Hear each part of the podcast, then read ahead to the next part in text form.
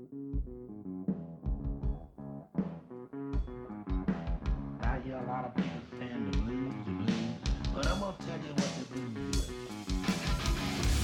Fala galera, esse é o Podmind, episódio 2.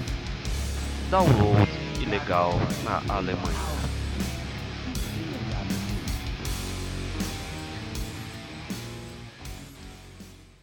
Salve galera, esse é o episódio 2, Download ilegal na Alemanha.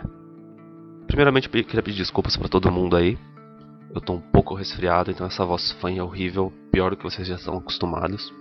Todo segundo episódio eu tô falando, ó, oh, tá acostumado, tá. Mas desculpa pela voz. E pelo, pelo nariz e eventualmente uma tosse, algo assim. O tema de hoje é a respeito de uma coisa, de uma pergunta que é muito comum, eu ouço muito aqui na Alemanha, de brasileiros, estrangeiros, pessoas que passaram perrengue por causa disso.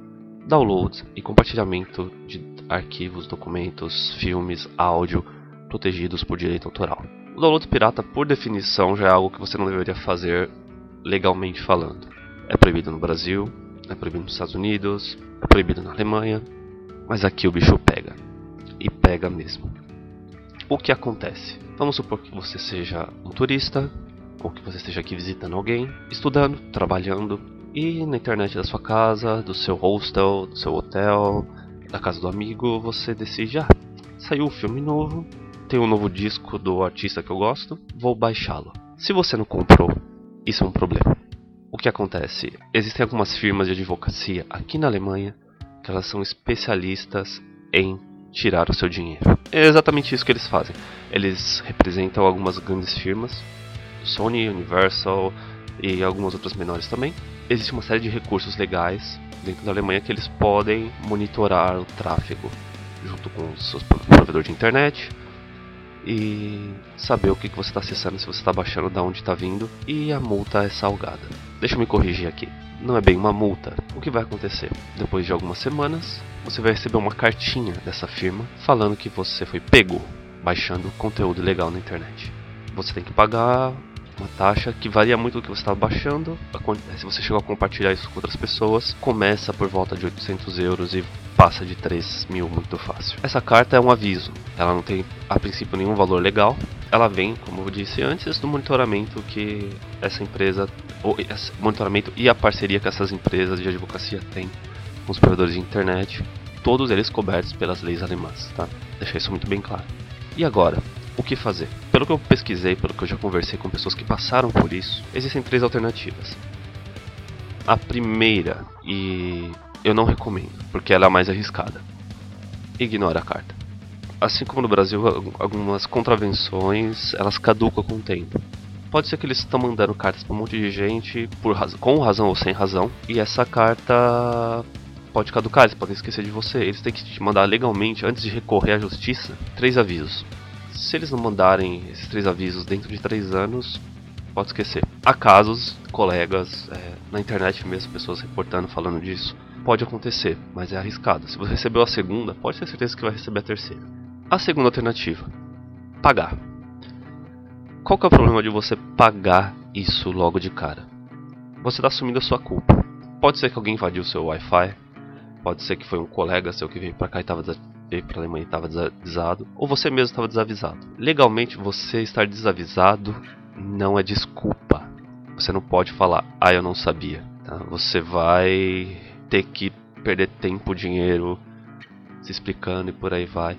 Então, assim, pagar ele vai tirar o problema da sua frente, mas vai custar caro e você vai estar assumindo a culpa. Você pode até ser fichado na polícia e isso para sair da sua ficha é um processo horrível. A terceira, e a que eu mais recomendo, tá?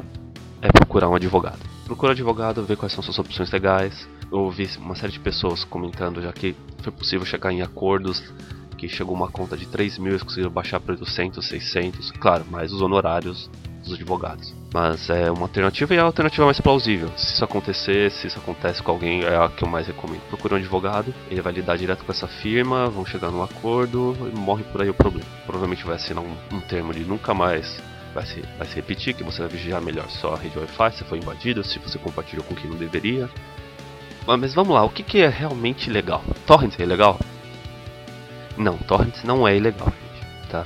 Tanto que você pode baixar, por exemplo, a ISO do Ubuntu, não pega nada. Pode ser que você tenha uma banda, sei lá, e você queira divulgar de graça seu trabalho na internet. Você pode colocar um torrent lá pra ficar pendurado. Não vai pegar nada.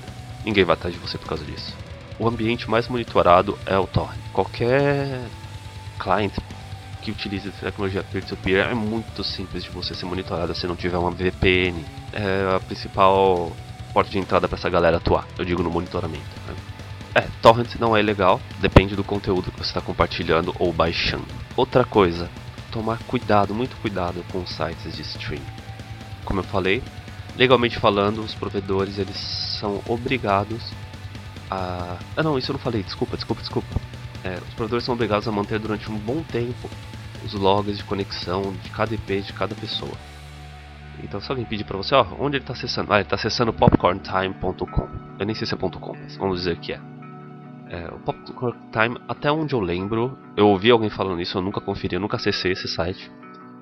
Mas até onde eu lembro, ele é uma espécie de um clientezinho, você deve ter um plugin, alguma coisa, mas ele acaba sendo um torrent também. Ao mesmo tempo que você está baixando de um link magnético, sei lá. Mas enfim, esse cara é muito fácil de ser monitorado. E o pessoal fica logo em cima desses sites grandes que prometem e colocam lá os filmes do cinema logo na frente. Então, assim, o problema é tudo aquilo que é protegido por direito autoral. E fica pior, porque, assim, é, não é uma regra. Não é assim, ó, o cara tá baixando o filme que saiu no cinema agora. Pode ser que não pegue nada, pode ser que você tenha que pagar logo de cara. Então, assim, o que me faz crer que não tem um sistema monitorando isso aí, mandando cartas para todo mundo o trabalho é mais ou menos em cima de alguns títulos, de alguns discos e por aí vai. Mas e o streaming?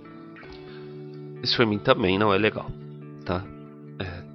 Próprio YouTube é uma prova disso. Apesar de, veja só, até uns dois, três anos, é, havia uma organização chamada GEMA que fiscalizava o tipo de conteúdo que era exibido na Alemanha. Então vamos supor que um, um artista conhecido nos Estados Unidos, na América mesmo, não tenha uma espécie de contrato de imagem na Alemanha. Isso é barrado. Você não consegue nem assistir o vídeo. Você não precisa baixar. Você não consegue assistir o vídeo. Acabou. Mas em caso como o YouTube, a responsabilidade está na empresa. Tá? Você não está compartilhando, então assim, eles podem simplesmente mandar tirar e acabou o problema. É, é, é realmente muito cinza, assim, tem várias áreas cinzentas essas, a legislação a respeito disso. Mas, por exemplo, YouTube não é um problema. Os serviços de streaming que são pagos eles são regularizados, então não tem nenhum problema. Entra nessa o Hulu, Netflix, Amazon Video, qual mais? Spotify. Todos esses caras são legalizados, eles pagam taxas, eles têm que responder para as empresas, enfim. Então, esses caras podem, não há problema nenhum. Então, assim, se puder optar, se você vier para cá e quiser, ah, eu quero assistir filme, cara, assiste o Netflix. É 10 euros por mês, mais ou menos, nessa média. E você tem um acervo muito grande lá, o Amazon mesma coisa, tá? os outros serviços, YouTube agora tem o serviço deles pago, que também tem conteúdo exclusivo. Vai, vai por essa, você vai evitar grandes problemas. E por hoje é isso, pessoal. Se tiverem alguma dúvida, tá? Manda pra mim, pergunta, manda e-mail, tá? O meu Twitter é @zalewska, Z A L E W S K A. Um forte abraço e até mais.